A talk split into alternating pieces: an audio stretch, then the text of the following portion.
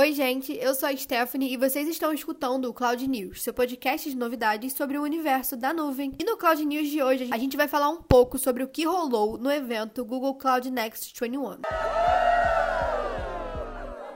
Bom, o evento aconteceu nessa semana, nos dias 12, 13 e 14, acabou ontem, e ele foi um evento global focado em soluções para negócios. Pela segunda vez, esse evento ocorreu de forma virtual até ontem, como eu disse, acabou por volta das 6, 7 da noite. E os participantes puderam acompanhar as novidades da Google, que possui foco em sustentabilidade, data analytics, segurança e muito mais. Lembrando que esse evento foi aberto ao público e a gente avisou aqui no último Cloud News. Entre os participantes e palestrantes ilustres, a gente teve o Sunday Pichai, que é o CEO da Google e da Alphabet, a gente também teve o Thomas Kurian, que é o CEO do Google Cloud, o Phil Venables, que é diretor de segurança da informação, entre vários outros. Mas vamos lá, houveram alguns anúncios incríveis que eu vou falar com vocês sobre eles aqui agora. A gente sabe que a sustentabilidade vem ganhando muito destaque nesse mundo da tecnologia há um tempo, e é claro que não ia ser diferente, né, na Google. Mas antes a gente vai falar sobre quem abriu esse evento. Não foi nada mais, nada menos que Kristen Kliphouse, vice-presidente do Google Cloud na América do Norte. E logo após a abertura desse evento, a gente descobriu que a gigante da tecnologia deseja até 2030 2030 operar com energia livre de carbono em todos os data centers e instalações. Eles vão fazer isso com o Carbon Footprint, que já está disponível para clientes no Cloud Console à medida que mostra os dados associados ao uso do Google Cloud Platform. E seguindo esse mesmo raciocínio, foi apresentado também um recurso que é uma espécie de filtro que usa aprendizado de máquina para apontar quais projetos estão deixados de lado, causando grandes problemas. Então, além de você conseguir saber quais iniciativas foram deixadas de lado, também vai ser possível excluir isso de uma forma super prática, gerando economia, aumentando a segurança e, é claro, reduzindo as emissões de carbono. E como esse evento foi cercado de novidades, vamos para mais uma: o Google Earth Engine. Ele é uma combinação de diversas funcionalidades, como por exemplo o BigQuery, o Cloud AI e o GMP. Foi anunciado que ele é um grande relatório que permite que todos os profissionais tenham visibilidade sobre eventos climáticos para que as melhores ações sejam realizadas. Também foi comentado que essa mesma funcionalidade também vai reunir dados, percepções e outras informações para que tudo tenha maior confiabilidade. Além de tudo, novos clientes foram apresentados, provando que cada vez mais o Google Cloud vem sendo a preferência das empresas. Kristen também anunciou outra novidade, que é o Apache Spark, um mecanismo de análise unificado para processamento de dados em grande escala, com módulos integrados para SQL, streaming, machine learning e processamento de gráficos. E ele está sendo integrado ao Google Cloud. Bem, por agora o uso está liberado apenas para o modo preview, mas se sabe que ele vai ser o primeiro serviço Spark Spark em um servidor físico e que pode ser facilmente escalável. E uma outra grande novidade é o Gira, que está chegando na nuvem. Caso você não saiba o que ele é, ele é uma ferramenta para gestão de projetos semelhante ao Trello, que eu acredito que você já conheça ou saiba como funciona. Nele vai ser possível criar novos tickets de forma rápida, ver visualizações acionáveis e monitorar problemas conforme eles surgem. Inclusive, uma das maiores novidades anunciadas sobre o Google Workspace é que essa ferramenta Gira Atlassian, que eu acabei de falar, vai passar a ser integrada ao Google Chat. Outra novidade importante é que o BigQuery Omni estava em beta desde o ano passado e ele finalmente vai ser lançado para todos os clientes Google Cloud. Ou seja, isso vai permitir que os profissionais consigam realizar o gerenciamento de dados em ambientes híbridos, assim como o multi-cloud. E também foi citado que as empresas podem realizar análise de dados entre nuvens na Amazon Web Services e no Microsoft Azure. E por último, Phil Venables, diretor de segurança da informação da Google Cloud, disse que um grande time de segurança virtual está sendo organizado para dar suporte às empresas dos mais diversos portes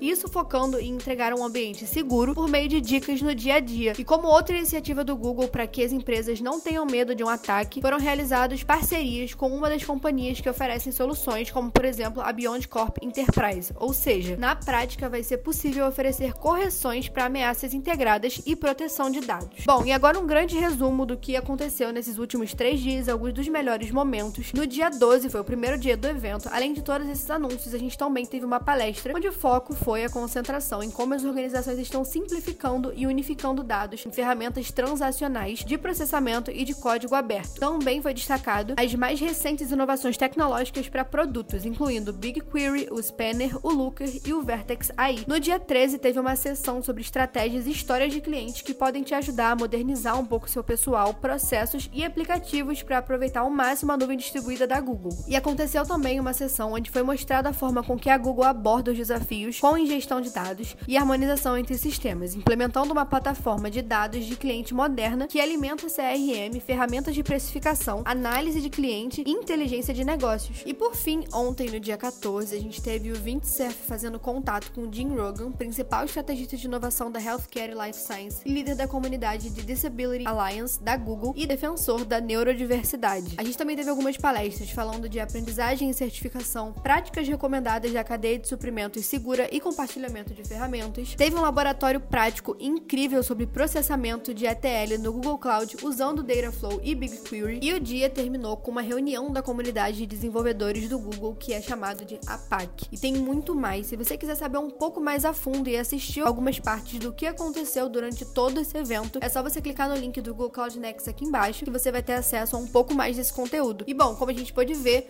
foi um evento repleto de novidades e conteúdos incríveis. Eu mal posso esperar pela próxima edição. Bom, por hoje é isso, galera. Espero que vocês tenham gostado. Sigam a IPNET nas redes sociais e fiquem sempre por dentro, não só das novidades, mas também de todo o material que a gente produz para te ajudar a crescer. E esse foi o Cloud News de hoje, seu portal de novidades e informações sobre tecnologia em nuvem em até 10 minutos.